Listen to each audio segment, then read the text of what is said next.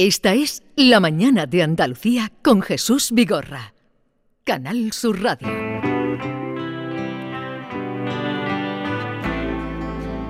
La lectura no es inocente, porque nutre la memoria, ensancha el entendimiento y fortifica la voluntad. También construye criterios, alumbra ideas y propicia la reflexión. La lectura es un bálsamo con múltiples propiedades y por eso Alfredo Valenzuela nos lleva al Bálsamo de Fierabras.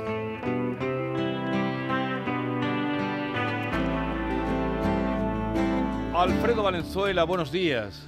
Hola, queridísimos amigos. ¿Cuánto, ti- cuánto tiempo llevamos sin vernos? Pues un par de semanas, sí, se han, se han hecho eternas realmente. Sí, se me ha hecho larguísimo. Muchísimo tiempo, yo sin venir aquí, que es el único sitio donde alguien me presta atención. he estado dos, he estado dos los semanas demás nadie te hace caso, ¿no? en ninguno, y menos que, en- en menos que en ningún sitio en mi casa. O sea que me he pasado dos semanas predicando en el desierto. Oye, ¿alguno de vosotros ha llevado alguna vez un, un diario? Ujú. No, pero eh, ahora que lo escuchemos ahora. Ah, ¿a qué te refieres? No, no, es que no se te Que oía. no se te oía. Ah, vale, ahora oía, sí. No, lejos. que tú has preguntado si alguien ha escrito un diario. Yo te he dicho que yo desde los 14 a los 20 escribí un diario. Ajá, y lo Pero- conservas todo. Sí, lo tengo y me río mucho y lloro incluso. Pero, pero ¿Cómo lo, lo continuaste con cierta periodicidad. Sí, era- todos eh, hemos empezado diarios que no. Sí, sí, todos los días escribía, sí, sí. Ajá. Es que hoy traemos un, un diario para comentar, pero un diario eh, amigo de las sentencias y de las frases breves y de las frases redondas y rotundas, eh, que tiene un extraño equilibrio entre, entre la frivolidad y la profundidad, y que contiene una frase que yo quería empezar por ella, sé. tratándose de un diario. No, no, no, no, no, no voy por ahí. La- esa frase vendrá más tarde, Jesús, porque sé que tú también lo has leído. Eh, que dice, la literatura no eres tú, lo cual no es una mala máxima para alguien que se dedica a hacer diarios, porque claro, en el diario tiene que estar uno, la vida de uno, el espíritu de uno y hasta la moral de uno. Eh, siempre que eh, se eh, quiera contar una verdad hasta cierto punto. que La- tampoco pero la literatura no eres tú, ¿eso qué quiere decir? ¿Que está en contra de la autoficción y...? No, que la literatura no eres tú, que la literatura no aca- no acaba en ti. Ah, o sea, que ah. tienes que hacer, que tienes que hacer por, por mejorar tu. Vale. eh, tus producción. ideas, tu vida, y, y- y que a la hora de ponerlas negro sobre blanco, pues no basta con tu propia experiencia, sino que tienes que tirar también de estilo, experiencia y, y todas esas cosas que conforman a, a un escritor, ¿no?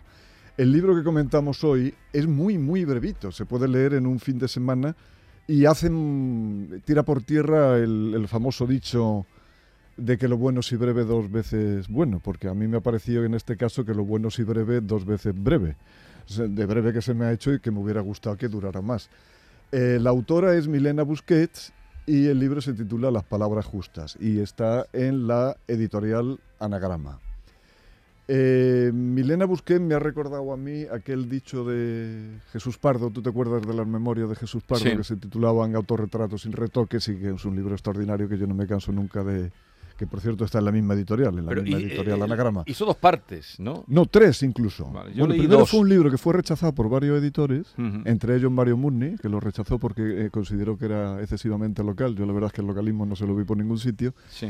Luego lo publicó Jorge Ralde en Anagrama y fue un exitazo de ventas tremendo y, y dejó boquiabierto a todo el mundo, y con lo cual luego hizo dos más, Sí. cuyos títulos son extraordinarios. El segundo se llamaba Memorias de Memoria, porque no se levantaba de la mesa mientras la estaba escribiendo, decía él. Y el tercero, Borrón que cuenta vieja. Pero en ese primero que te digo de Pardo, que se titulaba Autorretrato sin retoque, eh, él mostraba su convencimiento, que a eso venía, pero lo que me ha recordado a la autora Milena Busqué, él mostraba su convencimiento de que le hubiera ido mejor en la vida siendo mujer que hombre, decía Jesús Pardo. Y entonces cuando dice eso ponía punto y seguido y decía, catalana, rica y guapa, así me quería yo. No, y entonces me he acordado de aquello de catalana, rica y guapa porque Milena Busquet al menos reúne dos de esas tres condiciones. Mm, ella presume mucho en, en estas páginas de que se ha arruinado varias veces, con lo cual las otras condiciones pues ya, ya las tiene. Sí, pero es de una familia de se puede- dineros o de se clase puede- media alta, se- ¿no? Que se puede permitir la ruina varias veces, ¿no? Eh, sí, no lo sé, pero vamos, que de familia de, de la... eh, su madre es Esther Tusquets y su padre, con el que acabaron mal, pero la familia, y luego su tío es Oscar, Oscar, Oscar Tusquets. Sí, bueno, Familia- yo no sé ella cómo acabó con la madre, porque en este diario que decía yo que es un libro muy breve, de apenas 130 páginas, cuyas entradas son también, eh, diré, iba a decir leves, pero no, son breves, porque leves no son, algunas tienen una carga de profundidad tremenda. Hay unas cosas que, que son recurrentes, y una es la tortuosa relación con su madre, ahora que tú la citas, Sí.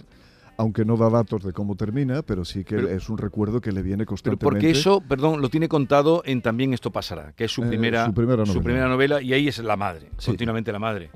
Ella, ella es autora de dos novelas, además de este libro de diarios, también de otro libro de artículos que me aconsejaste tú hace tiempo que leí con mucho gusto, que se llama Hombres Elegantes. Sí.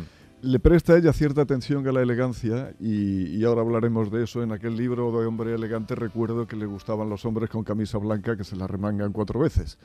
Con lo cual, pues mira, yo ya tengo algo de elegante porque es mi prenda más utilizada y siempre me la remango cuatro, eh, cuatro o cinco veces. Eh, además de la relación tortuosa con la madre, que le viene como un, como un recuerdo recurrente, habla también mucho de sus visitas al psiquiatra, o por lo menos de las de, eh, de cuando la vas a hacer, de, cuando las tiene pendientes. Em, su obsesión principal no es ni su madre ni su psiquiatra, sino encontrar una buena frase, que a eso vamos otra vez, a lo de la literatura no eres tú.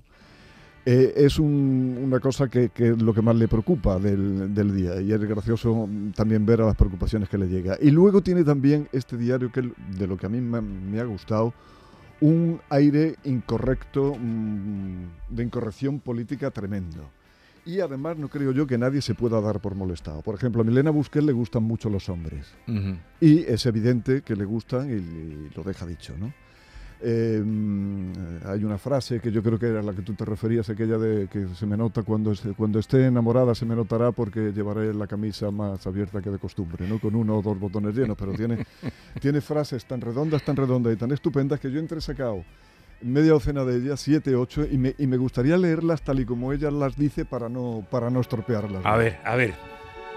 El virus ha dado alas a la gente impertinente. ¿Quién, quién nos ha encontrado con esa experiencia, no? De que con el virus empeora la cosa. La explicación a casi todos los comportamientos ridículos y situaciones absurdas está casi siempre en el amor.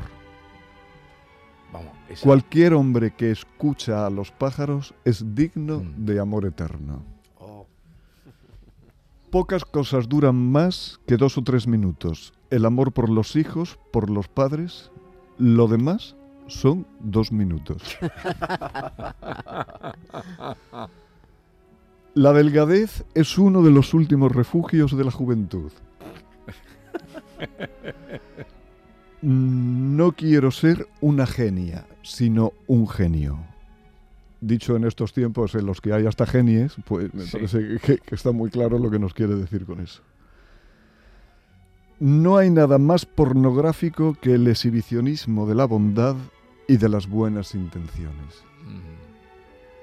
Y he dejado para el final los dos que tratan sobre elegancia porque digo que ella le da cierta importancia a estos asuntos. La elegancia es una combinación de buenos modelos, perdón, la, la elegancia es una combinación de, buenas, de buenos modales y de generosidad verdadera. Y por último, la elegancia que requiere el más mínimo esfuerzo no es elegancia. Sí, ese es. Eso se lo una podía- eso no, se lo podían aplicar tantos y tantos invitados de tantas bodas y bautizos, ¿no? Oh, Por ejemplo, que oh, pasan las uno de los bodas. No, días un día tenemos vida, que ¿no? hablar de bodas. Eh, Va de mar en peor esto, ¿eh? Pero sigue, sigue, esta es otra cosa. En, en- en la boda es donde se ve muy poca gente elegante. A ver, Sí, sí, no, y se sufre pero muchísimo. entonces no has sacado la de el buen amigo, Ah, es el que te da es- dinero, Es el que te presta que es dinero. todo ¿no? lo contrario que se ha dicho siempre. Sí, ¿La tienes sí, o no? Sí, sí, sí, sí. No, no, no la tenía sacada. Pero díselo, díselo literalmente, aquí al personal. Díselo ahí a los oyentes. No, que amigo es aquel que sabes tú que, sí, que te presta dinero. Que hay quien dice En justamente lo contrario. Sí, en sí, contra de- del que te aconseja que nunca le pidas dinero a un amigo porque pierde. pidas no, dinero o que sí. nunca le des también. No, pero él no dice que le pida, sino el que te da dinero cuando lo necesitas, ¿no? ¿Es eso? Sí, sí, no, Y el no, y O el que le dinero. pides. No, no, al que le pides y Al te que lo le deja. pides y te lo deja, Al que sabes tú que le pides sí, y y- El buen amigo al lo que te, déjate se de abre el pamplina. bolsillo. Esa es la ¿eh? idea. De- de- de- Déjate de pamplina, al que le pide, pero dice, no, no, porque la amistad, no, no, yo me acuerdo No lo se que puede te- mezclar yo me acuerdo con lo el que tenía mucho dinero. y decía, no, la amistad, Sí, sí. no, la No quiero perderte no como quiero amigo". perderte como amigo, no. Sí, y además de estas frases, que ya ves que tienen cierta carga de profundidad, aunque la primera lectura puede parecer también que tienen un poquito de, de, frivolidad, no es así. Con los escritores se despacha muy bien, dice cosas estupendas, dice, es un escritor comprometido, con conciencia social. Dice, vale, ya está todo dicho, ¿no? que es una cosa que a mí también me pasa mucho de los escritores que presumen de su conciencia social. Y luego también dice, de la gente que dice que escribe porque no sabe hacer otra cosa, desconfía, Sí. porque probablemente tampoco sepa escribir. ¿no? O sea, que tiene una ironía y un sentido del humor tremendo. También se refiere a los editores cuando decía que su principal labor debería de ser la de convencer a la gente para que no escriba, no para que escriba más. Pero además de toda esa ironía, yo querría que Maite nos leyera un parrafito que Ah, trata pues- sobre el amor, que también es uno de sus Sí. grandes temas. Otro tema que recurre mucho, y la seducción. Y Sí. además, eh, un texto con el que estoy absolutamente de acuerdo. Porque tiene, y además es bien profundo, Sí. bien profundo y es fácil de estar de acuerdo con él si, no termi- si es que no termina de abrir los ojos del, del lector. Sí, ¿no? dice, dice Milena, en el amor nada es una pérdida de tiempo. Todo sirve.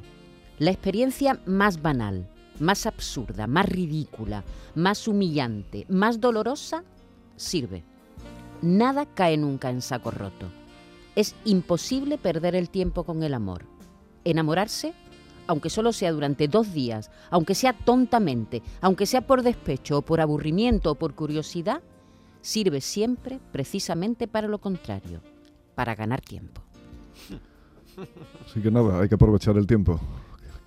En amar. Hombre, que naturalmente, qué cosa mejor se te ocurre. Aunque sea dos minutos. Sí, sí, no, algunas veces que dos minutos es incluso mejor que leer. Porque es ya- que- sí, que sí, dos sí, minutos puede leer muy poco. o sea, apenas un párrafo como el que no ha Pues mira el libro que le he traído yo a David para mañana. Qué bárbaro. Eh, eso es el Cervantes de Muñoz Machado. Eso El Cervantes de Muñoz Machado, Dios sí. mío, ¿cuántas No, páginas no el tiene? premio Cervantes. ¿Lo has sino el leído libro o no? de Cervantes, 1500 no, pero lo he ojeado bien. sí. Lo has ojeado. ¿Cuántas páginas, cuántos kilos pesa? Madre No, mía. pesará no sé cuánto pesa, pero tiene... No, pero mil- tiene una cantidad de, de- de anotaciones. Sí, lo que al pasa final, es que él- es un él cuarto hace- del libro esa anotación. Sí, ¿eh? un, un cuarto Sí. largo del libro es de No, no, anotaciones en- de, de entiendo, que bibliografía. asuste, entiendo que asuste un poco porque tiene pinta como para calzar. Voy a verme con él. armarios Lo- roperos, eh, es que me voy a- mañana va a estar aquí en el programa. Em, ya tenemos que irnos y decía que no, no que le sobraba tiempo.